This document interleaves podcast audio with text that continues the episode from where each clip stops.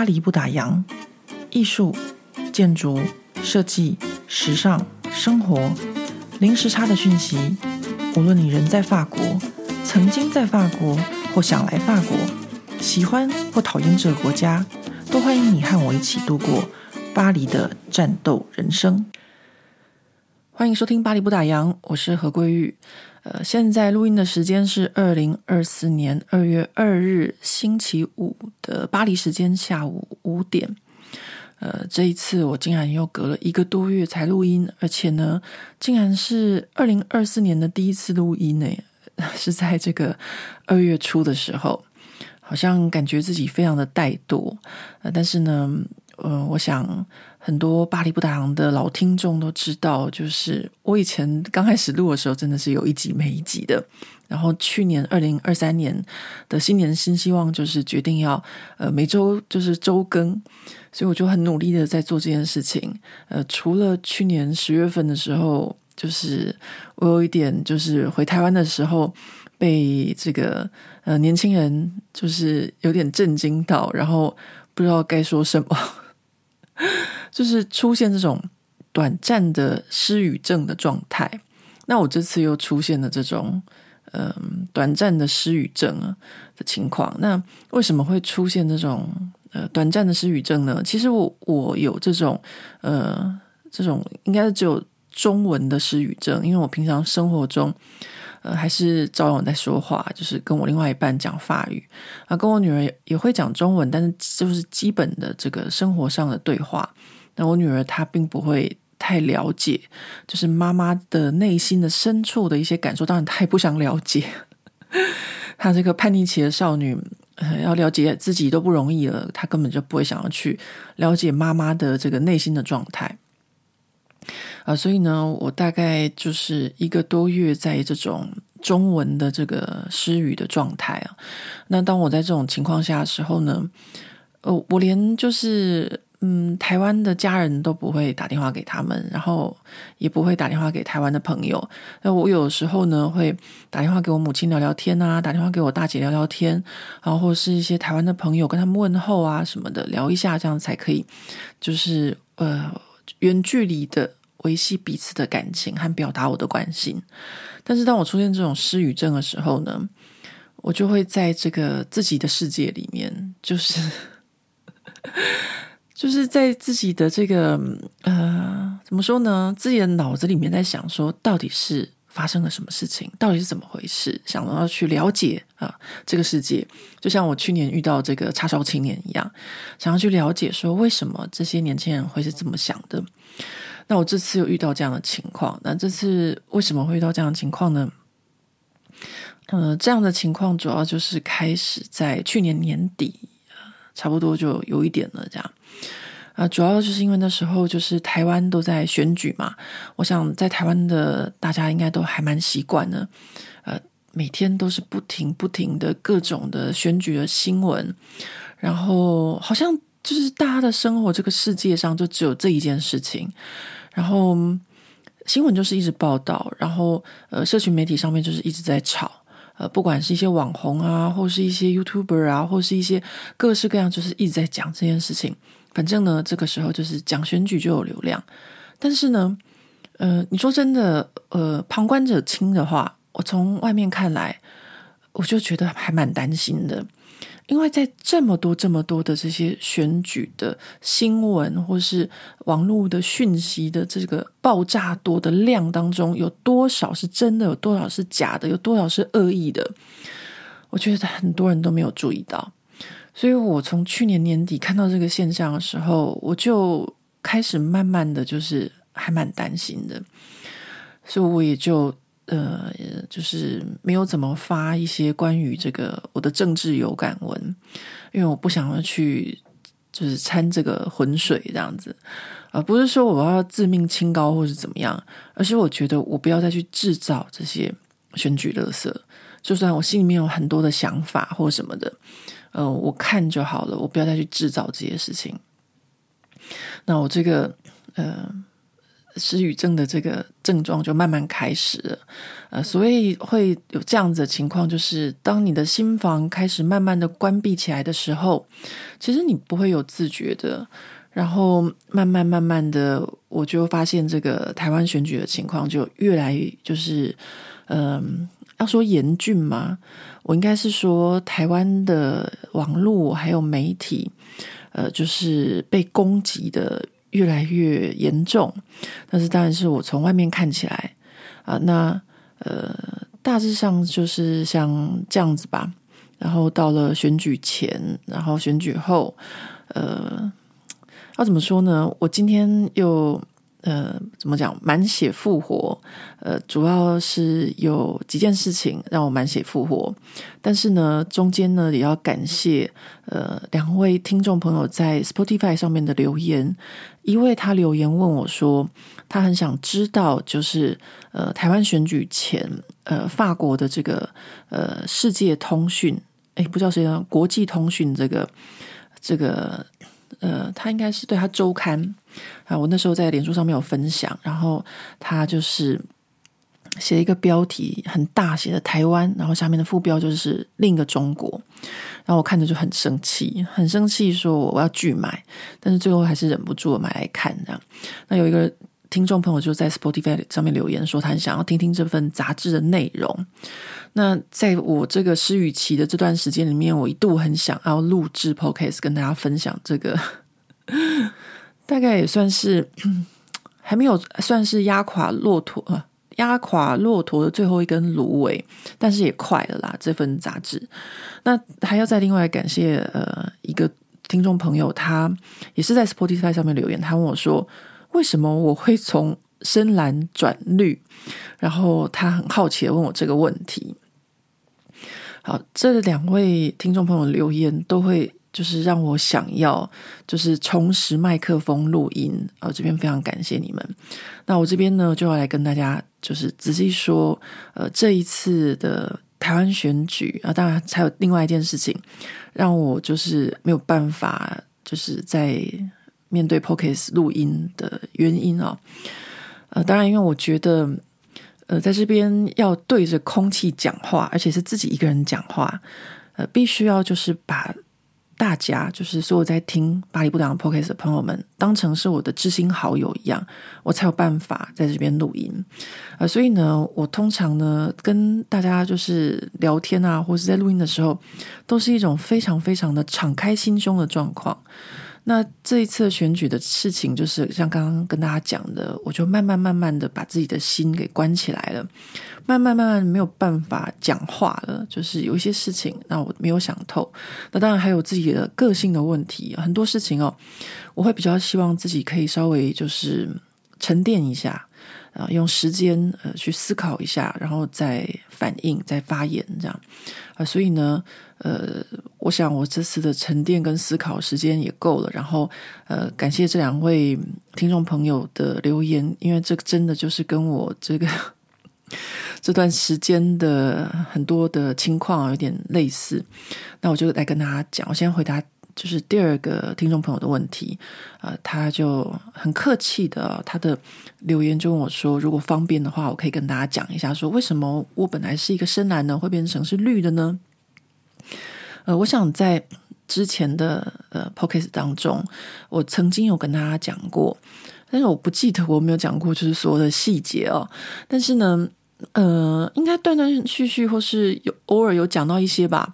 但这边呢，我就可以很完整的呃跟大家说，呃，我不是从深蓝转绿，呃，因为我并没有绿，我是直接从深蓝转呃台湾要独立的。OK，可以说是台独分子吧，啊，怎么说也可以。呃，主要的原因呢，呃，就是。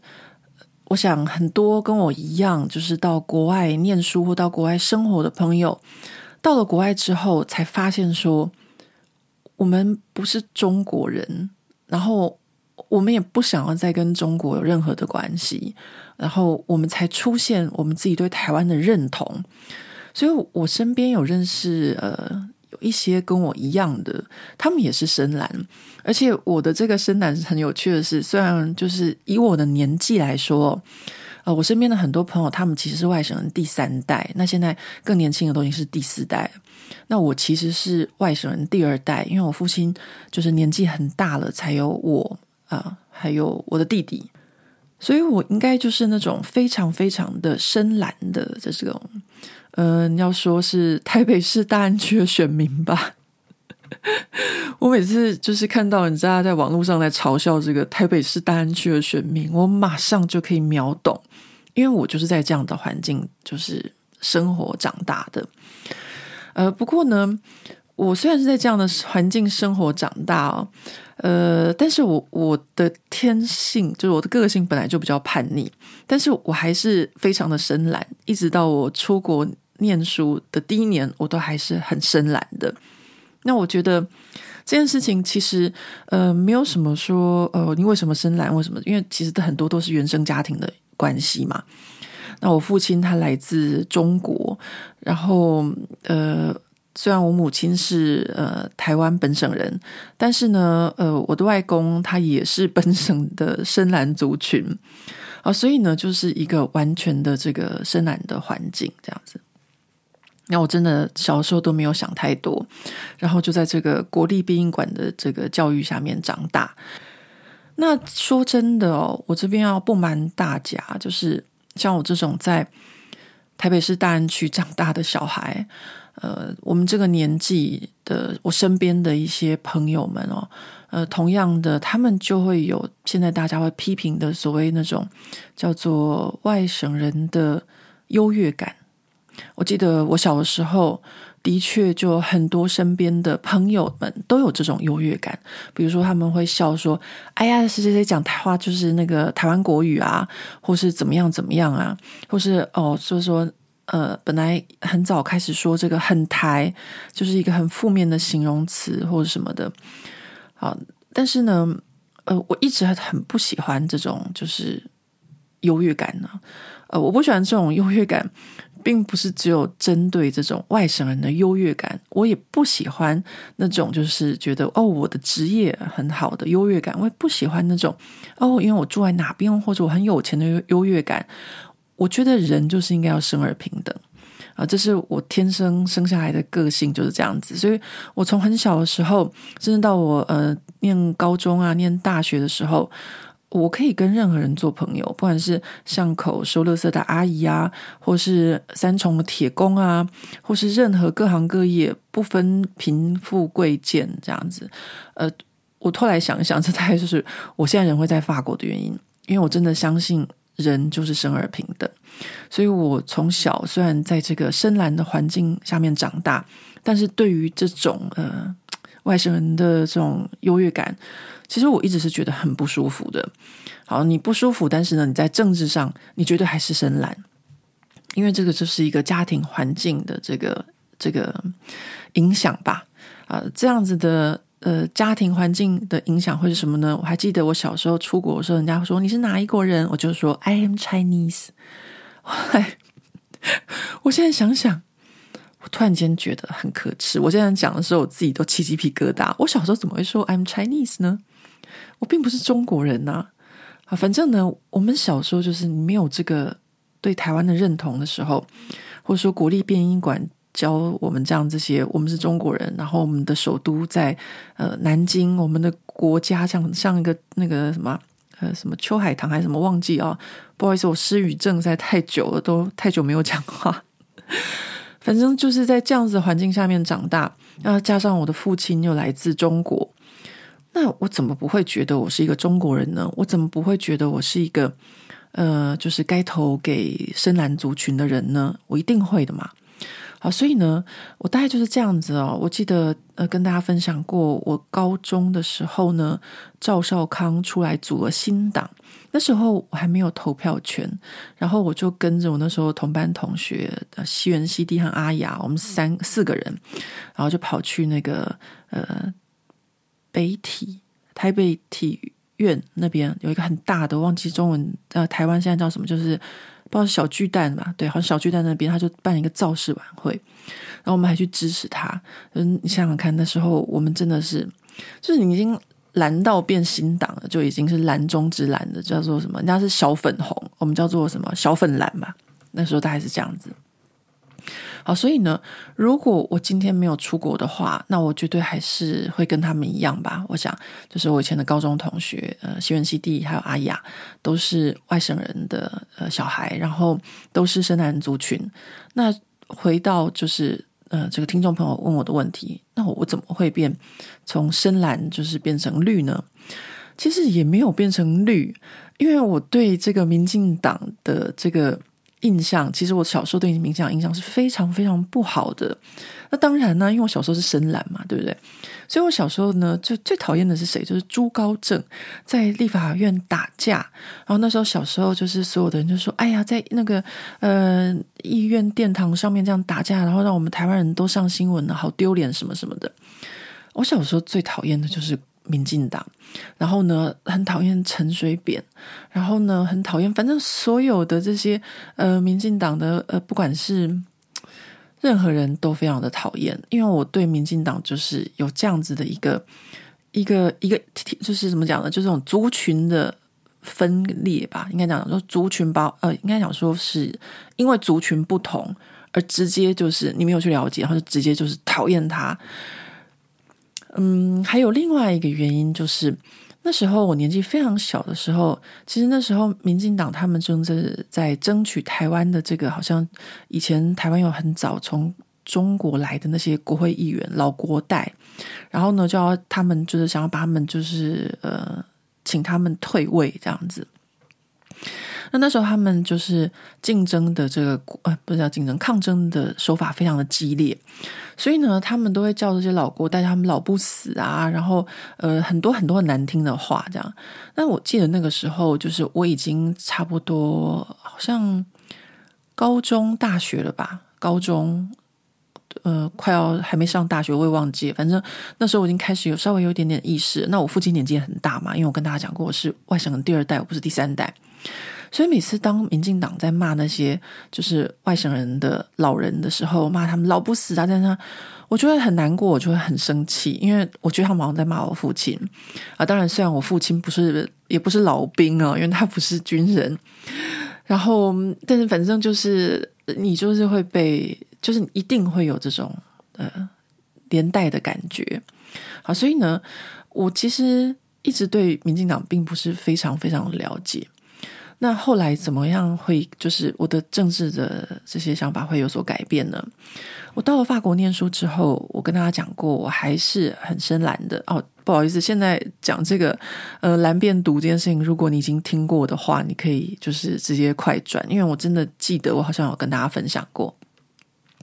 我刚来法国念书的时候，就是还是深蓝嘛，所以你是深蓝的学生，马上就被这个呃国民党。啊，在这个国外的这个据点呢，那他们就有些学生，这个大哥哥就找我们去吃饭啊。他先认识其中一个，然后呢，呃，他就跟那个人说：“他说，诶，如果你有认识其他人跟我们一样，就是呃政治理念相同的话，就带他一起来吃我们这个国民党的这个餐会这样子。那当然，那。”很多的学生、留学生都是因为想说去就是吃一顿饭啊，吃一顿免钱的中餐多好这样子，因为在巴黎吃饭呃也很贵或什么的啊，所以呢那时候我的一个很还不错的朋友，他就常常跟着他们一起去这个国民党的餐会，然后他就找我一起去。那找我一起去，那我觉得也是正常嘛。那时候我深蓝，我当然觉得说那也正常啊。呃，虽然我父亲哈，他到了这个七十几岁的时候退出国民党，因为他非常的愤怒，他退党啊，还跟我们讲说，呃，所有的小孩都不准我们加入国民党。但是呢。我还是这时候就是去他们那个国民党的这个参会，想说，哎，反正我就是去认识一些其他的台湾人，不然的话，自己一个人在法国根本就没有认识什么人。那那个年代也没有网络啊，呃，都是就是靠这个见面啊、吃饭这样子去认识人的。好，然后我就那时候常常呃念书的时候就跟他们一起去。那好笑的事情就来了，就是其实这件事情并没有多久，就是嗯。我刚来的时候在念语言学校，然后呢就跟他们去了一两次，但不过语言学校不在巴黎念的，所以呢就没有常常参加他们活动。那等到我考上了这个法国的这个呃巴黎这所国立装饰艺术学院，呃，应该也算是在所有的这个艺术学院里面的大学院了，就是最好的学校。之后呢，我就搬到巴黎来。那我搬到巴黎来之后，就比较常参加他们的活动。那这个中间的转换的过程是这样子的。呃，我后来呢，就呃记得曾经有一次呢，那时候就是马英九在当台北市市长的时候，他就来参加巴黎的一个活动，叫做呃数位城市论坛。然后那时候呢，就是我们这些学生呢，都就是有受邀参加，嗯、有一个叫做马英九跟呃台湾留学生的座谈会，然后还有一个呢，就是呃也是参会。那那时候呢，哎，我那时候很年轻嘛，然后又考上了这个法国最好的这个学校，就是说，哦，我这个身为这个艺术人、文化人，我应该要就是提出一个很重要的问题。那个什么问题呢？这个问题就是，所有留学生，就是所有台湾人，你刚出台湾到了国外，你遇到中国人会遇到的第一个的文化性的问题，叫做繁简之争。也就是到底繁体中文好还是简体中文好？我们到底要维持我们的繁体中文，维持我们的语言，还是我们要呃，就是跟中国人一样变成用简体？因为我们一定会就是在国外遇到中国学生的这种挑衅。所以呢，那时候呢，我这个很年轻，那时候就觉得说，嗯，我要就是刚考上这么好的学校啊，就在先贤祠旁边，我一定要这样代表这个呃艺术文化类的学生。其实根本没人鸟我，自己心里在想的，就是一腔热血，觉得说我要问这个马英九市长，如果遇到这种反简之争，该如何面对？然后呢，我还记得那时候真的是热血澎湃。然后呢，很早就去了这个学生座谈会。啊，学生座谈会的这个会场人还蛮多的哦，座位不多，后面有很多人都站着。那因为我很早去，所以我还有得坐。啊，我在搭火车都没有那么准时过。我说以我那年纪啦，我现在搭火车非常准时，还会提早到。但是那个年纪，就大家都可以知道说那时候多么的重视这件事情。然后呢，呃，我也就是在问问题的时候，很幸运的就就是被叫到了，我可以问问题。我后来才发现说，很多事情不是很幸运，很多事情都不是偶然。他会找你问问题，因为他知道你是深蓝的，呃，不是马英九点的，而是那个负责在做这个国民党的年轻干部的总招的那个大哥哥，他就选我问这个问一个问题。后来我就问了马英九，就是我当时的问题，就说，哦，我们在国外遇到繁简之争的问题，或是嗯、中文这个文字的保留的话，你有什么看法？他那时候的回答就是说，他他说他觉得我们可以，呃，读的时候读简体，哎，不对不对，他是说我们可以读的时候读繁体，但是写的时候呢，就写简体，因为比较方便。反正呢，我记得是这样子，但是很有可能是相反。不过呢，我的印象非常的深刻，就是他跟我说，一个呃可以用简体，一个可以用繁体。此时我心里面就出现了一个小小的问号，就是呃，这不叫做表里不一吗？当然，以前我是马英九的支持者啊，马英九那时候选市长的时候。我好像已经离开台湾，忘记了。我好像没有投票吧？还是我投票给他？呃，反正我我应该有投马英九吧。反正我后来就非常的后悔。呃，就是我听到他这个回答，心里面其实有点震惊。呃，虽然我不是一个像我女儿一样逻辑很好的人，但是呢，我那个就是。哎，怎么讲呢？我不并不是一个很理性的人吧，就是年轻的时候是一个比较感性的人。但是再怎么感性，我都可以感觉到说，你这个回答就叫做表里不一。好，那时候呢，我就心里面就有一个小小的问号就出现了啊。那但是呢，我还是就是在我的这个深蓝的这个环境里面。那到后来，什么时候我就呃开始觉得说，哎。这个国民党活动不太对呢，啊，我还记得，那就是到了呃二零零八年的时候，我们这些学生呢，本来都是吃这个国民党的这个餐会，我们本来都是吃我们呃台湾中华民国的国庆的餐会，那我们中华民国国庆的餐会，在我们念书的时候都举办在巴黎的长荣饭店。然后都非常的难看，就是它就有一个就是像把肺一样的这个中间一个长条的这个放食物的地方，然后呢，上面就是大使一讲完话，然后下讲完之后呢，哇，大家就会疯狂的去抢食物，然后不到五分钟，所有东西就没了。然后我我觉得就是有一点，呃，就有点难看吧。然后我后来就不太去这个。就是中华民国的国庆了，然后呃，到了好像是二零零七年的时候呢，这个本来一直就是帮国民党找我们去吃饭大哥哥呢，他就找我们去吃中华人民共和国的国庆，我们就吃着吃着，从中华民国的国庆吃到中华人民共和国的国庆。说真的，我虽然那时候在念书，但是我也没有那么穷。就是我不是为了吃饭而去的，对我来说这是一个社交的场合，所以我其实也没有那么肚子那么饿。然后我就记得，就是我们去了那个中华人民共和国的国庆的时候，那个大哥哥还跟我讲说：“你看他们家那边有多好，不会像我们那样子长隆那边抢成一团啊，一下子东西都没有了，而且还不会再补。他这边有多少就是可以吃多少，然后呢还会一直在补啊。”我就会很记得这句话，我想说。我没有那么饿嘛，然后他还跟我讲说，他说：“你看这个这个中华人民大呃，就是中国这个大使馆，以前是我们台湾的，是中华民国的。然后法国跟我们断交之后呢，啊、呃，就是直接就直接就就地变成中华人民共和国的。然后后面还跟我讲很重要的附注，他就说：他说你知道吗？那时候呢，就很多的。”呃，就有一些官员，或有一些在这边工作的人，他们就直接就不走了啊。意思就是说，呃，就是中华民国的外交部的人就直接倒戈，变成中华人民共和国的这个外交部的人，这样。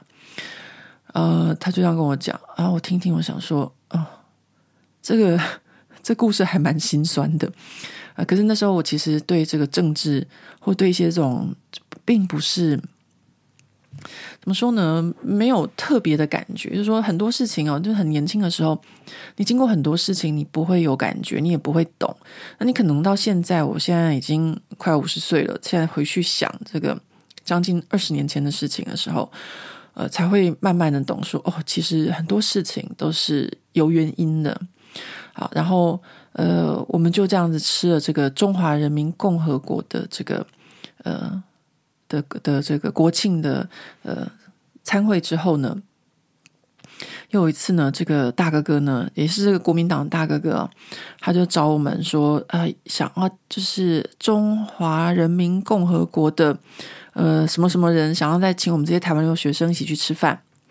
那另外几个我认识的台湾同学，他们就说好啊啊，去吃饭太棒了，请吃饭最好啊！我就想说，大家都肚子好饿。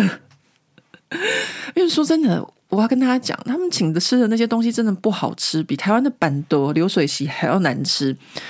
就是这种呃老一代的这种华侨的那种食物哦，真的是我不知道诶，就是跟我的人生距离还蛮远的这样。呃，反正那时候我就因为同学其他朋友要去嘛，我就跟着一起去了。然后呢，我还记得哦，呃，我们约在哪边呢？我们就约约在那个。距离这个呃中国领事馆不远的一间餐厅啊，中国餐馆就在香榭大道呃乔治五世这条这一站呃出来的一个小巷子的二楼的一间餐厅。然后呢，我们去参加的就有几个台湾同学，还有这个国民党的大哥。呃，拿到这个就是中国就是要请我们吃饭这个人的名片的时候，我整个就傻眼了。他名片上面就写着“中华人民共和国驻法兰西大使馆，呃，对台作战指挥部主任”。为什么会背得那么清楚呢？因为我那时候真的是傻眼，我真的是太震惊了！怎么会在法国还会有一个对台作战指挥部？对台作战指挥部就算了，你还要跟我名片告诉我说你现在在对我作战，我又不是傻子。然后。我那时候吃那个饭的时候，就觉得真的是很荒谬啊！我就从国民党的饭吃到共产党的饭，然后那个大大哥哥呢，就是一直就是毕恭毕敬，我觉得他应该真的就肚子很饿那样子。我记得他带我去吃过一次学生餐厅啊，巴黎学生餐厅真的是有够难吃的，然后很便宜啦，在三欧多，但是就是非常难吃。我必须承认，我可能很幸运啊，不是我可能，我真的很幸运，我有家里面的支持，所以我可以吃得比较好，然后我肚子不饿。但是呢。呃，就算我肚子饿，我也不是一个会为五斗米折腰的人。呃，意思是说，我可以去吃别的饭，但是我不见得要从国民党吃到共产党吧。好，然后那一天的这个餐会呢，啊，我就后来事后我再想一想，也不是事后，事后我还不懂啊，那时候我才二十几岁，根本什么都不懂。应该是我现在就去想想。那一桌那个大哥哥他找的同学们都不是随便什么同学，而是台湾在法国留学生里面，在就是 Grande École 就是呃大学院里面，就是最好的学校里面的学生的各行各业。比如说我就是属于呃艺术设计类的代表啊，另外一个呢他是念政商呃政商学院的，然后另外一个呢是一个是政经学院，一个是政商学院，反正呢都是那种。大学院的好学生，然后呢，呃，可能就要从我们开始下手，然后开始从我们吸收这样子。好，吃完这一次就是呃这个对台作战指挥部的主任的饭之后，我就再也再也再也不去国民党的任何活动了。我就完全就是突然间就清醒了，诶，没有。说完全清醒吧，只是说那个时候我就开始非常讨厌这个国民党这件事情了。呃，那这个大哥哥呢，后来呢还在就是呃二零零八年的时候，就是跟我联络，就是说：“哎呀，这个你要不要去？就是，哎，我那时候不是奥运，二零零八年哦，那应该更早，不好意思，我应该是二零零六、二零七的时候。”反正他就问我说：“要不要去参加这个国庆？然后身为以这个呃台湾优秀的学生，然后呃免费招待我们去中国玩一趟，然后几天几夜游，然后全部都是免费这样子，还会给我们零用钱，然后还寄了行程表给我看。我一看，妈呀，五天四夜。”第一天啊，坐这个红眼班机到了北京之后，然后就要开始参观人民大会堂，什么什么什么什么什么什么，然后呢还要什么去升旗，升他们的什么就是国庆日的旗还是什么的，然后呢还要在在那在沙区武汉参观什么什么，五天四夜哦，然后呢呃就是一连串这种行程，我想说，我我如果真的要去中国玩的话。我可能自己出钱买机票订旅馆，我会过得比较轻松，玩得比较开心。我觉得这就是，如果你真的肚子很饿，如果你真的很缺钱，如果你真的没有能力，你就会被收买了吧？应该就是这样子。然后我那个跟我很好的一个朋友，他就去了。哦，上次我回台湾的时候，我们在吃饭的时候，他讲到他去之后被被我们骂，就说什么你竟然有去。好，所以呢，他就是最早的那一批，就是呃对台作战的，然后去中国参观的这样。然后去参观就会说：“哦，对啊，他们都对我们很好啊。”然后什么什么的。呃，不好意思，我看到那个行程五天四夜那么累，我真的不用。我买张机票，我自己去玩，然后要去住哪里，我可以订比较舒服的旅馆，然后睡到自然醒。然后呢，去路边吃吃喝喝，我干嘛去什么人民大会堂？关我屁事！我那时候才二十几岁，这样。好，所以呢，我大概就是这样子的情况下，我就慢慢觉醒了。OK，呃，所以呢，我也没有说什么直接从蓝变成绿或者怎么样，我就直接从蓝变成毒了。我就觉得说，哦，我是台湾人。然后呢，当这种情况的时候呢，我们就会比一表一般的就是绿的毒还要更毒。为什么？我完全赞成去中，我完全赞成就是。不要再荼毒，就是呃新一代的年轻人了，就是这样子啊。我我们当我们出来到国外的时候，就会发现说，虽然哦，就是国立编译馆的教科书的内容呃，就是在台湾和中国是差不多的，因为他们的国父也是孙中山啊。他们呢想要就是收复台湾，我们想要收复大陆，这样虽然看起来是差不多的，而且，就是简单来讲，就是严重的民族主义。那这种严重的民族主义，就是你会相信中国历史五千年。我真的哪来的五千年？我之前跟大家讲过了，没有五千年。OK。然后你就会相信说，中国就是中嘛，中间就好大好棒棒啊！啊，就像在这个法国学到中文的这些法国小孩上第一堂课，就是中国大日本小，反正就是中国最棒、最大、最好。好，所以呢，我慢慢的、慢慢的就是呃，认识了这种所谓的国族主义啊、民族主义，我就决定就是呃。我要把我以前这个国立编译馆给我洗脑的部分拿掉，我想要更客观的来看这些事情。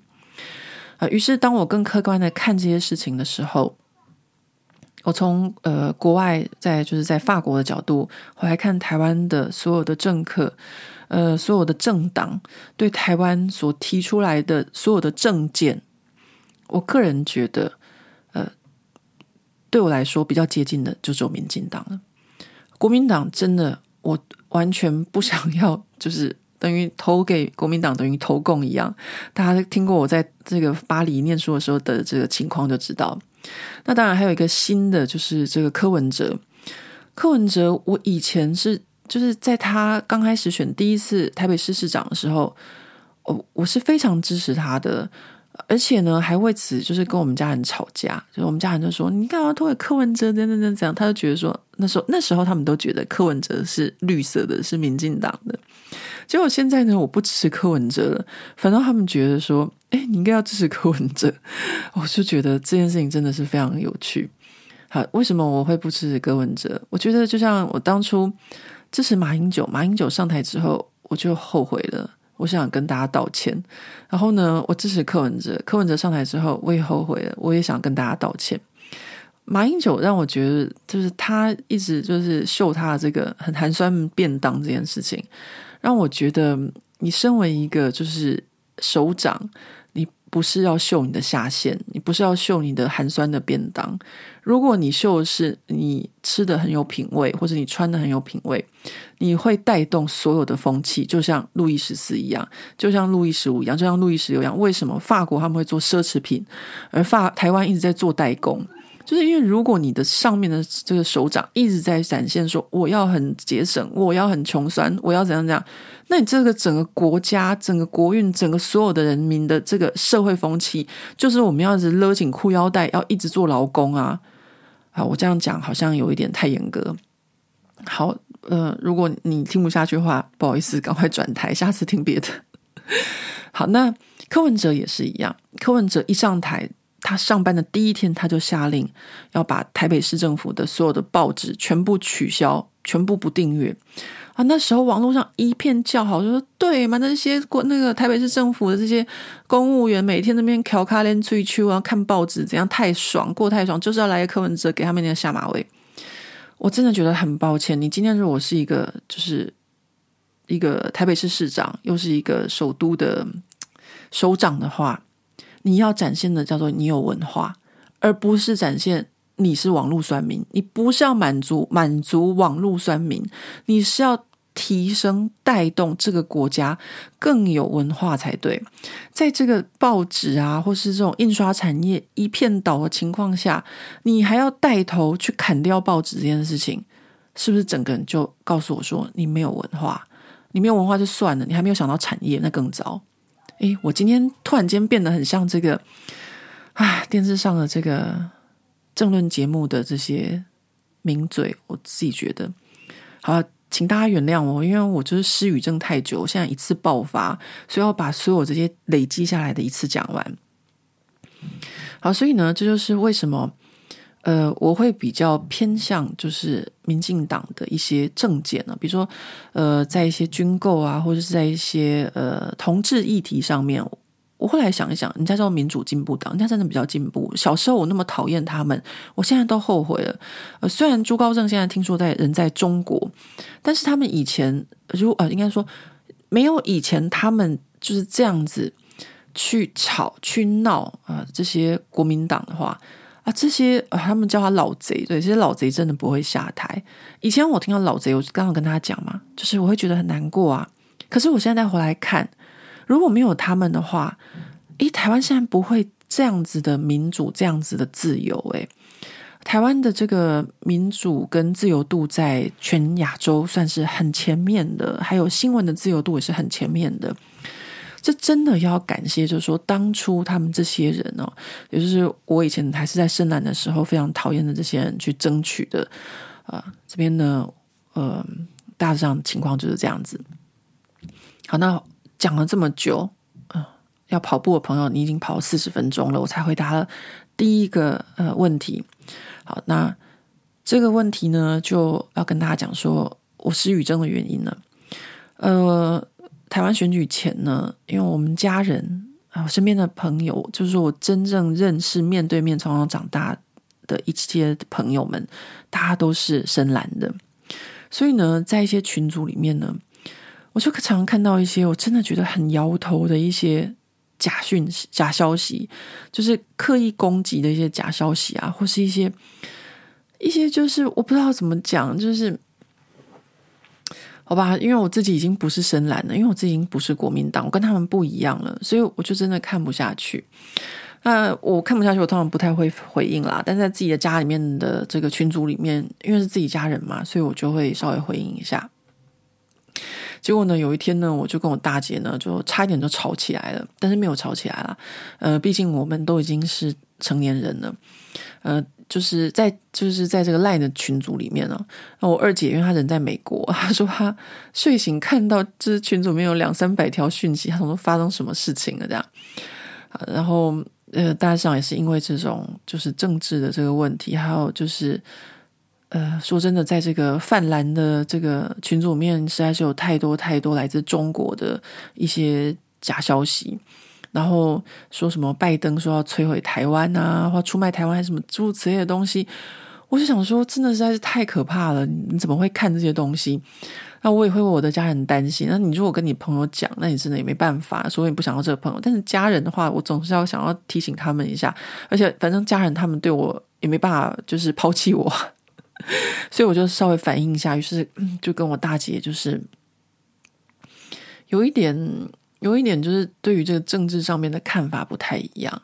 然后后来我就真的还蛮火大了，我就跟他说：“你是不是也想要跟我说，你有这种话就不要住在法国，你回来台湾住啊？”哦，就讲到打讲到这个呃中国打台湾的这个问题。然后不过我大姐，因为我就说嘛，因为我们是家人，所以她就会说。他说：“我尊重你选的选择，但是呢，你也要尊重我们的选择。呃，我们不想要战争，呃，所以呢，他们不想要战争的方式就是觉得投给国民党啊，就是或是泛蓝族群就不会有战争这样子。呃，北京就会觉得嗯很乖，然后 然后就不打仗了吗？我觉得不会啊。”如果我今天在这边跟大家分享了这么多的历史故事，呃，很多的经验都告诉我们说，当一个顺民，你不见得就是会有比较好的生活，不见得就会没有战争。你只能够把自己训练的很强大，你才不会被别人欺负啊。好，不过呢，很多人的想法就是这个样子。啊，所以呢，那一天就是跟我大姐在这个选举前的这一个这一段，就是政治上的这个呃讨论哦，我们没有吵架啦，呃，就让我就是嗯小小的思考了蛮多的。当然我知道我自己的家人，呃，他们就是真的就是深蓝的想法这样子，但是呢，嗯，我在想说。你们都一直看到你妹一直在跟你们讲说，呃，要怎么样怎么样，是不是可以有一点改变呢？呃，没有，完全没有用的啊。啊，比如说，那有一件事情我就很生气，我就说，因为去年我十月份回台湾的时候，就跟我朋友我们想要去报名这个黑熊学院的课嘛，就没报到。然后我就跟我大姐说，我说很多人都在报名黑熊学院的课，像我上次十月份回去的时候根本就没有报到。然后她就很不高兴，传链接给我，他就说，你看那么多的课，你去报啊，没有人去上，这样。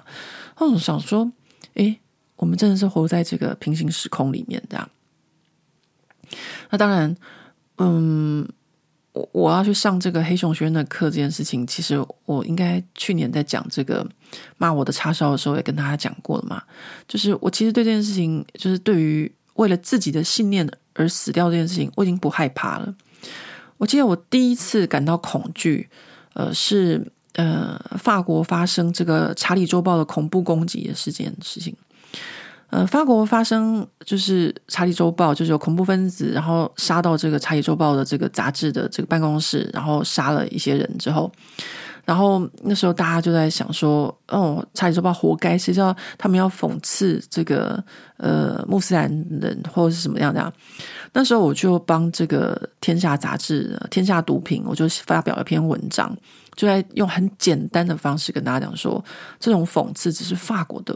文化的一部分而已，他们不是只有讽刺这个穆罕默德，穆罕默德，他们也讽刺耶稣基督，他们也讽刺所有的人，他们的政治人物、他们的作家、他们的伟人，拿破仑谁，他们都讽刺。这种讽刺就是他们的文化。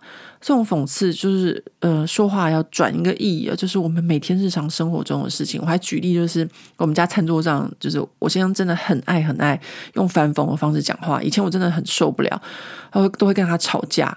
那现在呢，我也习惯了，我也就是变得像法国人一样，就是因为这变成是就是一个文化嘛。你在这个环境里面，就是大家都这样讲话的。那那时候，这个《天下读评》的文章，它呃发表大概不到八个小时，然后呢，就有六万多次多个人阅读，就其实蛮多人阅读，然后转载，然后呃，这个《查理周报》恐怖攻击事件那时候发生的是不到二十四小时，警察都还在巴黎满大街在找这个呃，就是恐怖分子的时候，那一天就是整天路上都是警车，到处跑来跑去，然后巴黎大家都人心惶惶，这样恐怖分子还没有抓到。好，我我记得那天的傍晚的时候，我就收到一个来自北非的这个连书的邀请，而且他是我邀请我个人的这个连书账号。然后我想说，我怎么会认识北非人呢？我就点进去一看，我就吓死了。呃，就是伊斯兰国旗帜。那这个是什么呢？就是。我想啊，就是因为当然我的文章出来，有些人不认同，有些人认同。我的文章只是希望大家了解，就是说法国这种讽刺文化，并不是针对某一族群这样。但是呢，我那时候有收到一些就是在法国念书的台湾留学生的攻击。那那些台湾留学生，他们呃在北法跟一些就是呃穆斯林族群非常的好，然后他们可能觉得说，哦，我就是在帮这个查理周报讲话或什么的。呃，任何人帮《查理周报》讲话，呃，就是关于这个恐怖攻击的事情，任何人都可以帮他们讲话，因为恐怖攻击就是不对的。我并没有说我很喜欢这种讽刺文化，但是我绝对反对恐怖攻击事件。好，那那时候呢，我就收到了那个来自伊斯兰国的这个呃，脸书的个人朋友邀请。我刚收到的时候，人真的是非常的挫，哦，我真的，嗯、第一次嘛。然后我就很紧张，我想说我是要把我脸书关掉。然后我还记得那时候呢，我先生刚从就是呃傍晚从外面买菜回来做晚餐，然后我心里面就会想很多嘛，因为我也是妈妈，我就想说我女儿还小，要是我女儿危险怎么办？那那那那那。然后呢，我先生一回来我就很紧张，我说怎么办？我收到的在攻击，我是不是要把我的脸书关掉？我是不是要把我不要再写文章了什么什么的？那他就跟我讲一句话，他就说：“你如果把你的。”就是脸书关掉，把你文章拿下来，就表示你向恐怖主义低头。那你以后就不要再写任何的文章了。啊，他这样一讲，我想对耶。然后他就开始说：“他说恐怖主义就是让你觉得害怕，他让你觉得害怕，他就赢了。所以如果你害怕的话，那这就是他们的目标目的。这样。好，那是我第一次遇到这种事情。后来我就发现说，哎，对耶。”好像就是这样子啊，所以呢，后来呢，我就不再害怕了。呃，就是对于我要写这件事情，我就要负责。如果我写错了，我就道歉啊。如果我有不对的地方，或者是我有我的信念，我就要去坚持。那所以呢，呃，是我跟像我跟大家讲的，当我跟我的家人，就跟我另外一半还有女儿说，如果台湾有一天打仗，我会要回去帮忙的时候。他们两个都跟我说：“那我们会就是为你感到非常的骄傲。然后为什么？因为我女儿，我说跟我女儿说，那你们会没有妈妈，你没有关系吗？然后我女儿那时候还很很小，她就跟我说，她说如果你是为了你自己的国家而死的话，那我会真的觉得很骄傲，因为我妈妈有她的信念，这样子。信念跟生命哪一个重要？我觉得如果你活着，而你没有信念，你没有理想，那真的也可以不用活着。啊，这就是我跟呃那一群年轻叉烧吃饭的时候，他们说，如果你这样讲话，全桌带只有你一个人有吧？这样，所以好吧，我我后来为什么会有一点就是陷入这个怀疑自己的状态啊？啊，真是跟我大姐的，就是家人呐、啊，还有身边的朋友，这个选举前的一些事情，然后呢，再就是嗯、读到了这个。法国的这个国际通讯杂志的这个另一个中国，现在要开始回复第二个读者的问题哦。另一个中国这篇文，这个就是就是这一整份专刊啊，我真的是哎，我不知道要怎么讲啊。先想想说，国际通讯是一个什么杂志？好了，国际通讯在法国的口碑算是一个不错的杂志，它都会从世界各地选。呃，就是不同的媒体的杂志，然后传回来给法国，让法国读者知道世界各地发生了什么事情。我本来还打算要订它给我女儿看的，现在决定不订了。我生气，因为他选了关于台湾的选情，他都是选择，比如说好像新加坡海峡日报啊，或是远见杂志，就选择偏蓝的视角。然后我就读到了他第一篇，就在讲金门。那篇文章，我觉得大家可以上网找，什么海就是那个新加坡海峡日报在讲的，在讲专门在讲金门。他就说，金门呢，呃，就文章一开始就讲说，哦，金金门这个岛呢，早上就开始对着厦门开始喊话啊，但是呢，其实岛上的人呢，都很想要成为中国的一部分，因为对岸的厦门都发展得很好啊，然后怎么样这样，所以他们都很想要回归祖国。我一看到这篇文章，我就想说，嗯。心里面骂三字经这样，其实我我不太会骂三字经啊，因为小时候我们家里面家规很严，所以我不太会讲脏话。我还记得我上大学的时候，大学教授都很爱就是嘲弄我的时候，就说：“来来来，你念讲两句脏话来听听。”因为我一讲脏话就就很好笑的感觉。但是我我在心里面是会会有一讲一些脏话的，所以我看到那个金门金门的那一篇报道的时候，我心里面就是暗自在骂三字经这样。好，然后。后来他又另外一篇文章又在讲金门，就是呃日本的这个产经产经日报还是什么，他们在讲的，就是说呃这个厦门就是中国他们做了一个这个呃厦门的生活圈，厦门福州什么的对台计划。我想很多台湾人根本就不知道这些事情，我也是看了这个日本的报道啊，日本转到法文的报道我才知道的，就是说。他们在厦门那边呢，就做了一个很多的计划，就他们的所谓这个什么呃计划，是含经济啊什么什么的，然后呢，包含甚至就说哦，我要发展我们自己厦门，我们自己的经济，我们同时你们金门也一起来这样子，就是不停的示好啊，所以呢，又回到。那个呃，这个国际通讯的第一篇文章就是这个《海峡日报》，他讲的说，呃，金门的要有台湾有个不知道什么议员还是谁政治人物，就说哦，这个中国要就是统一台湾的方法，就是用经济就好啦，呃，用经济就可以收服收买人心这样。后来想想，哎，还真的是对啊。所以呢，我看完这个国际通讯的这个杂志之后呢，我这个失语症会更严重一点呢，就是。我本来就已经是在一个就是深蓝的这个家庭，然后朋友的环境里面了。那好险，因为现在就是有这个网络，所以呃，我还可以就是在网络上面的同温层，呃，都是跟我一样的政治想法的朋友啊。但是呢，呃，就突然间看到这个国际通讯，我想说，就有一种错乱感啊。我想，呃，会有这种自我怀疑的感觉吧。就是我们每天在看网络的时候，因为运算的关系，你看到的都是你想看到的。但其实这个世界上并不是你想看到的那样子，而是你不想看到的。呃，那我不想看到的，就是我不能说最后选举结果，最后选举结果，呃赖清德选上，我心里面想说好险。但是呢，我看到那个投票的数字的时候，我就真的就想说，大家不知道有没有发现，这个国民党得票率之高。然后我还第一次啊，我以前根本不懂得去看什么哪边投给谁，哪边投给谁，因为我以前并不是真的那么关心政治的人。我第一次去看金门的投票率。因为那个国际通讯这个文章的关系嘛，所以我第一次去关心金门人投给谁。天啊，真的耶，百分之九十五的人他们投给国民党，他们真的就像那个杂志上面讲的那样子。然后这个选举完之后，我就陷入一个无敌大的低潮。这个无敌大的低潮就是，哎，我都活在我的网络的同温层里面。我以为大家都跟我一样，觉得台湾是一个国家，我们应该要走向一个国家，然后我们的敌人是中共这样子。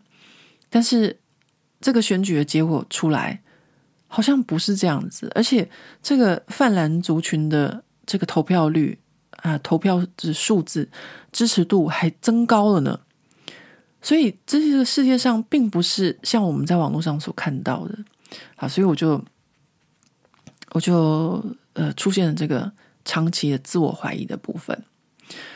好，然后呢，嗯，大致上就是这样子啊。所以呢，就是我的失语症的部分。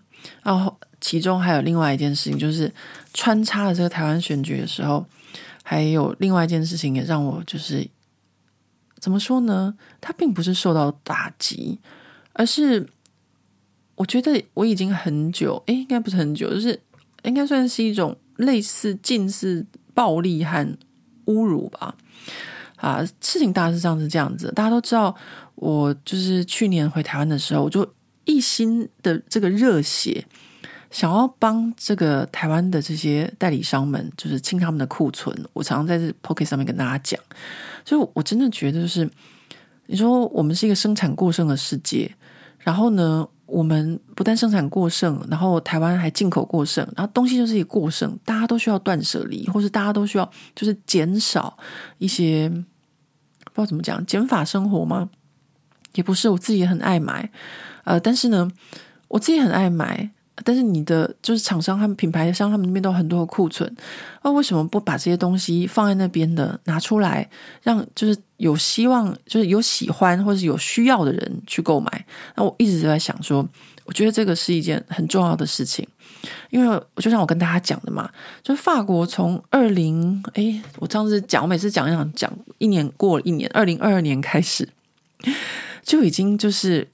通过一个法案，你除了食品之类可以丢掉之外，其他都不可以丢掉，就是要鼓励大家减少，就是地球的污染，你减少你的生产的数字。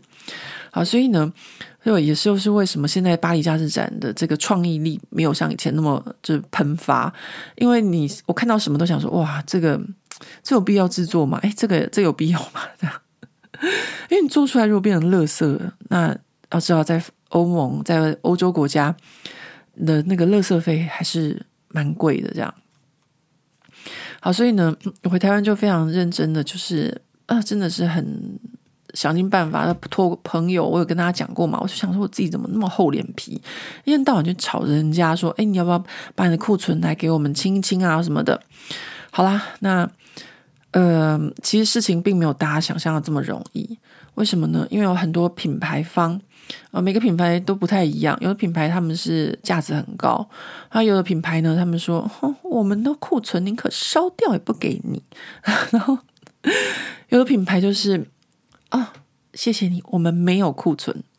屁啦，谁会没有库存？哎，我刚刚讲屁啦，如果被我妈听到的话，她就会就是就被骂这样子。在我们家是不行讲屁啦这样子。好，我在心里讲，当请大家的当做我在心里讲。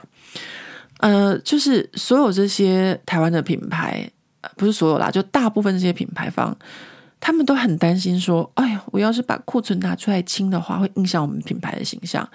所以我一直在跟他们讲说，我们清库存的方式就是用 pop up 的方式，然后不会尽量以不影响他们品牌方式，再帮他们清库存。好，反正我就是，我只能讲说，我很需要那个什么。以前小时候电视上会看到广告，窦娥冤，然后哭到那个嫦娥那个什么，不是嫦娥，哭到那个。那个呃下哎不是我在讲什么，就有一个广告，好像川贝枇杷膏还是什么的，就是不知道谁哭得很大声，然后就给他一个那个川贝枇杷膏。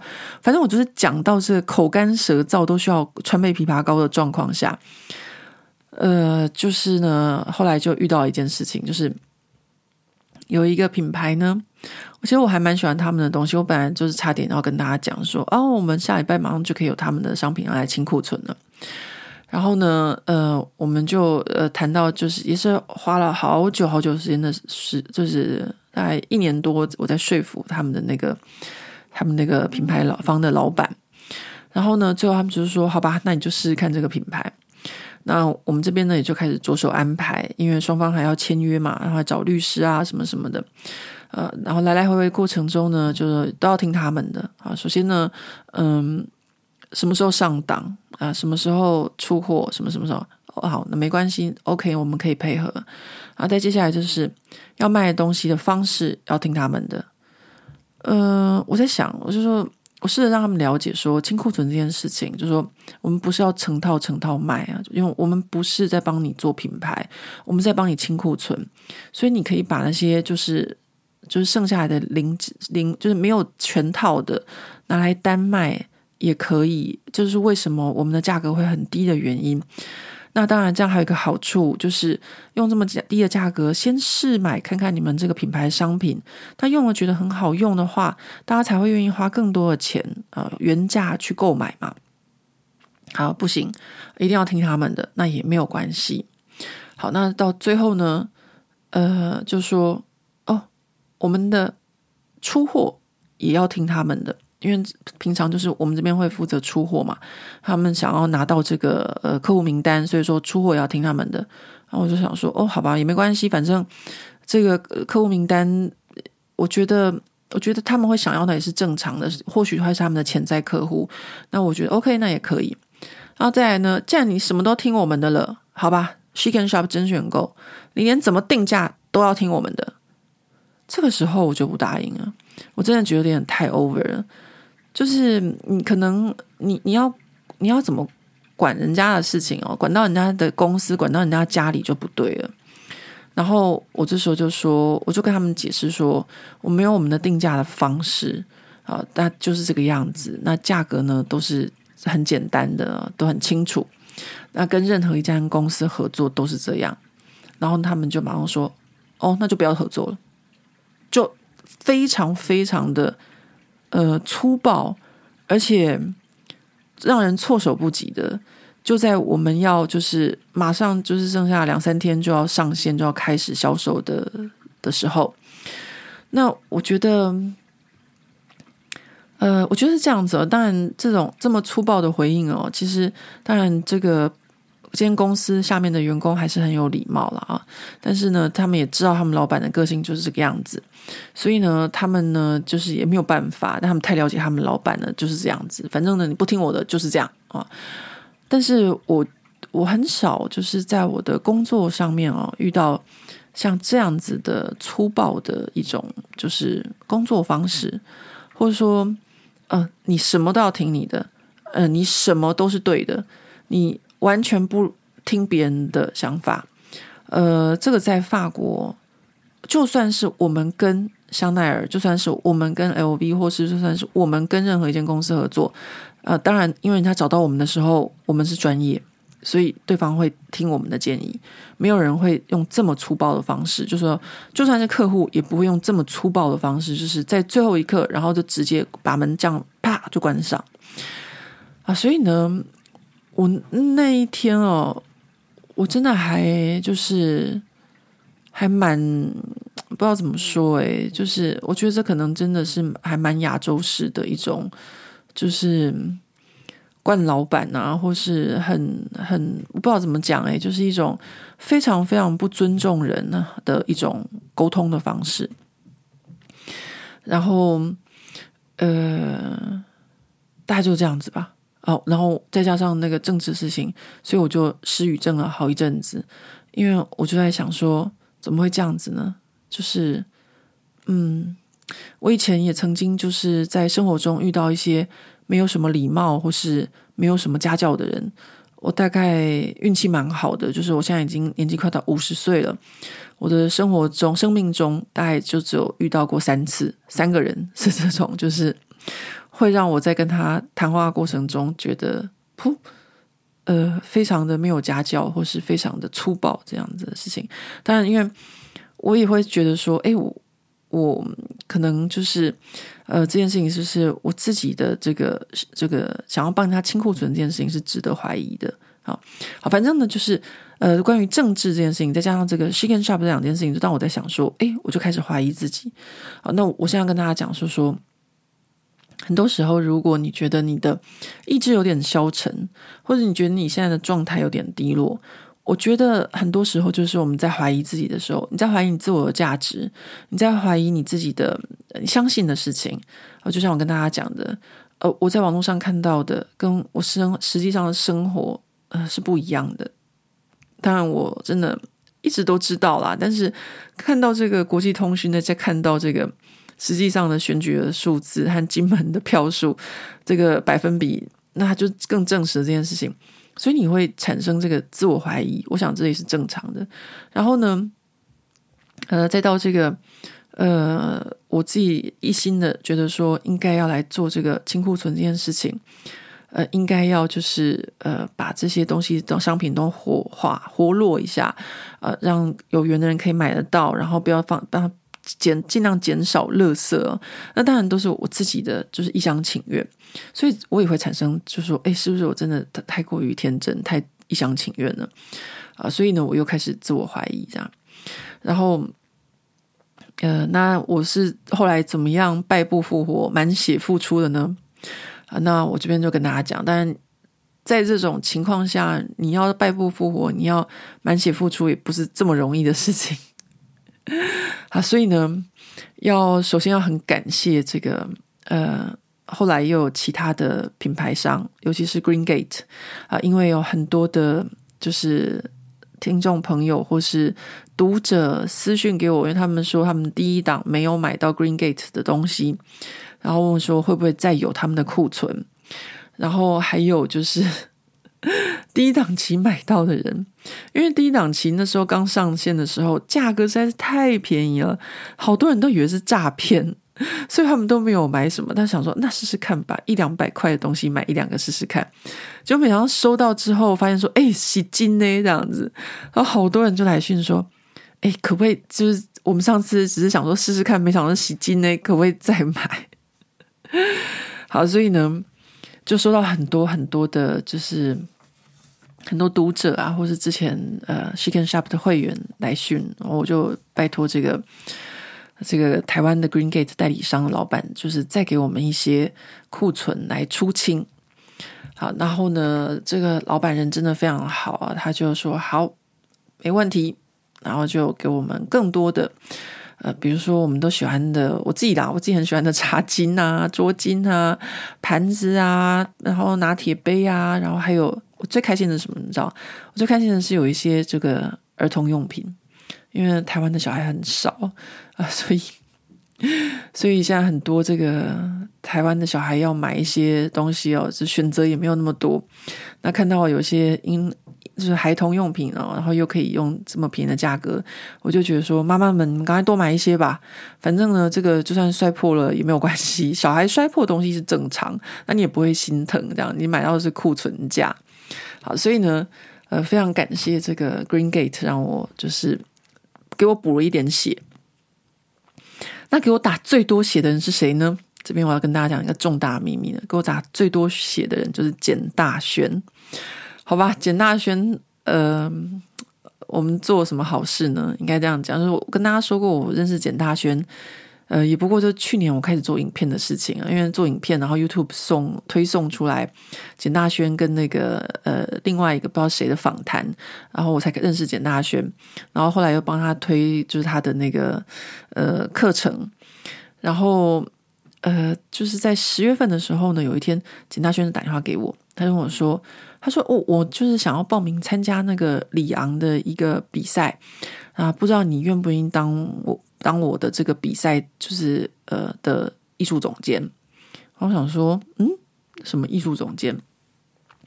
然后他就跟我解释，我听听不太懂。我想说，我还以为是不是那个里昂，就是每年每两年会有一次这个呃 Bocuse d'Or，就是包库斯厨神大赛。我以为他要参加这个，我就很开心。我说好，好，没有问题，没问题，我就一口就答应下来了。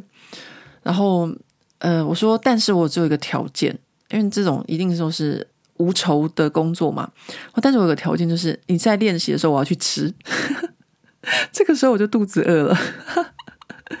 念书的时候，我并不会就是呃要去吃这个呃共产党的饭，但是呢，这个时候我就突然间就啊，我要去吃，我要去吃，肚子就饿。好，然后我就跟他说，嗯，那呃，就唯一条件。他说，好好，没有问题。哦，我练习的时候你就可以来。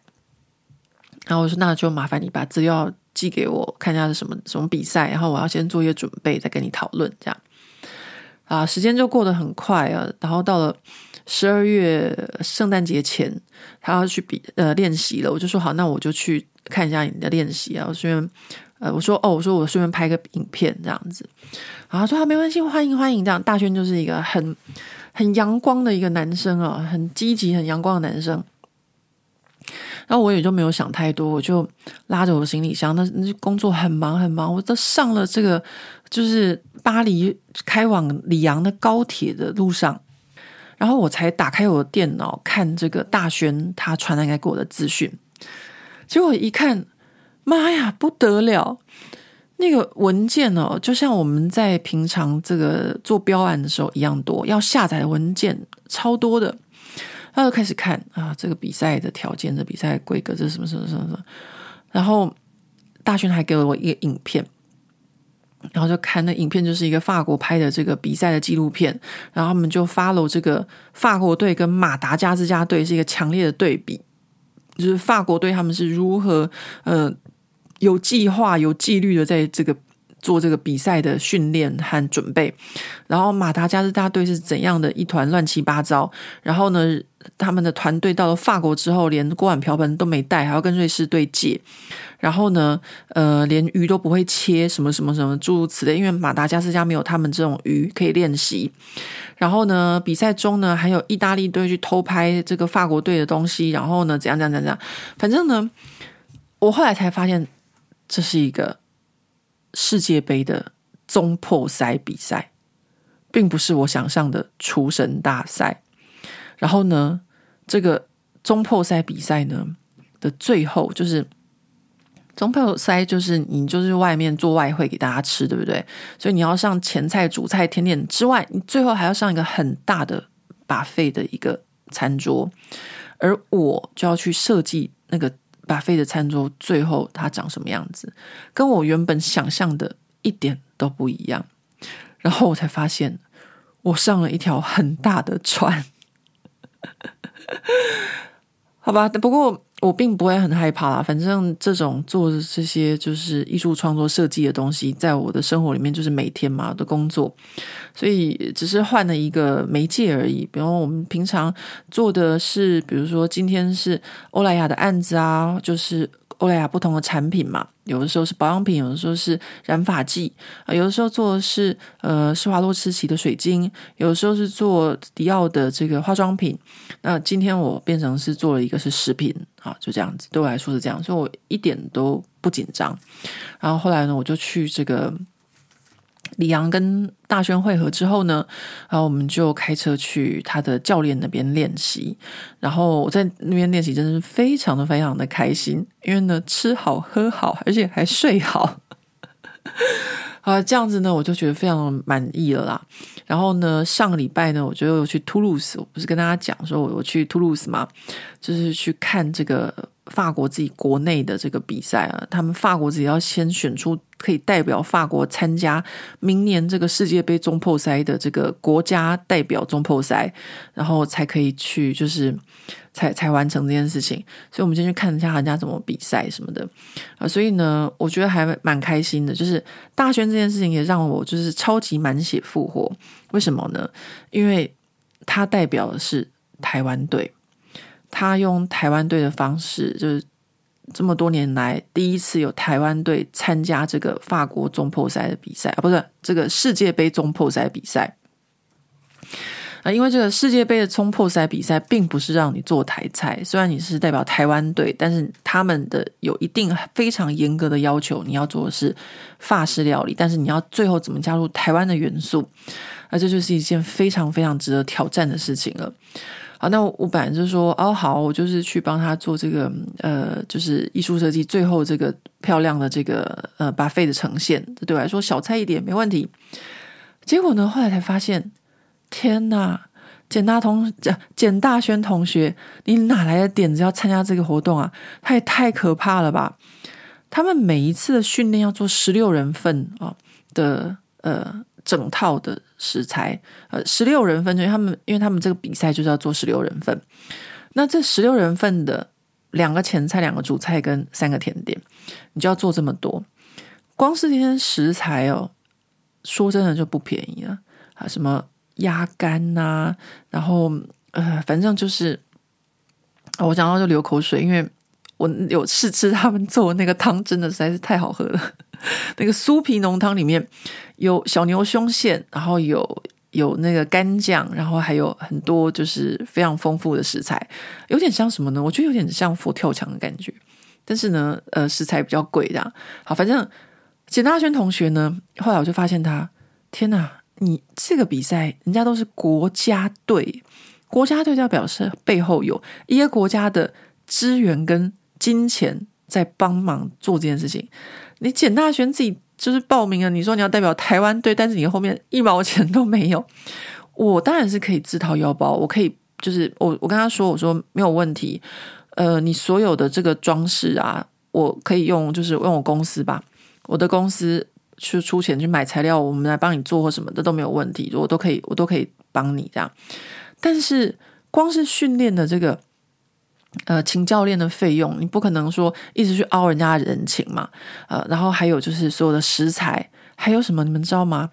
还有就是所有的器具，还有所有的餐盘啊，你要呃，有总共需要每一个东西都有十六组餐盘啊，你要给。就是评审试吃的，还有最后的把费要呈现的，好，全部呃前菜两个前菜，两个主菜，三个甜点，全部这些东西全部都要购买，还有包含，因为它是一个中破赛的比赛，中破赛的比赛是所有东西都要打分数的，除了东西好不好吃，还有你整个制作的过程，你的制作过程呃有没有符合一个中破赛的规矩？干不干净，利不利落，态度好不好？啊？这些全部都要打分。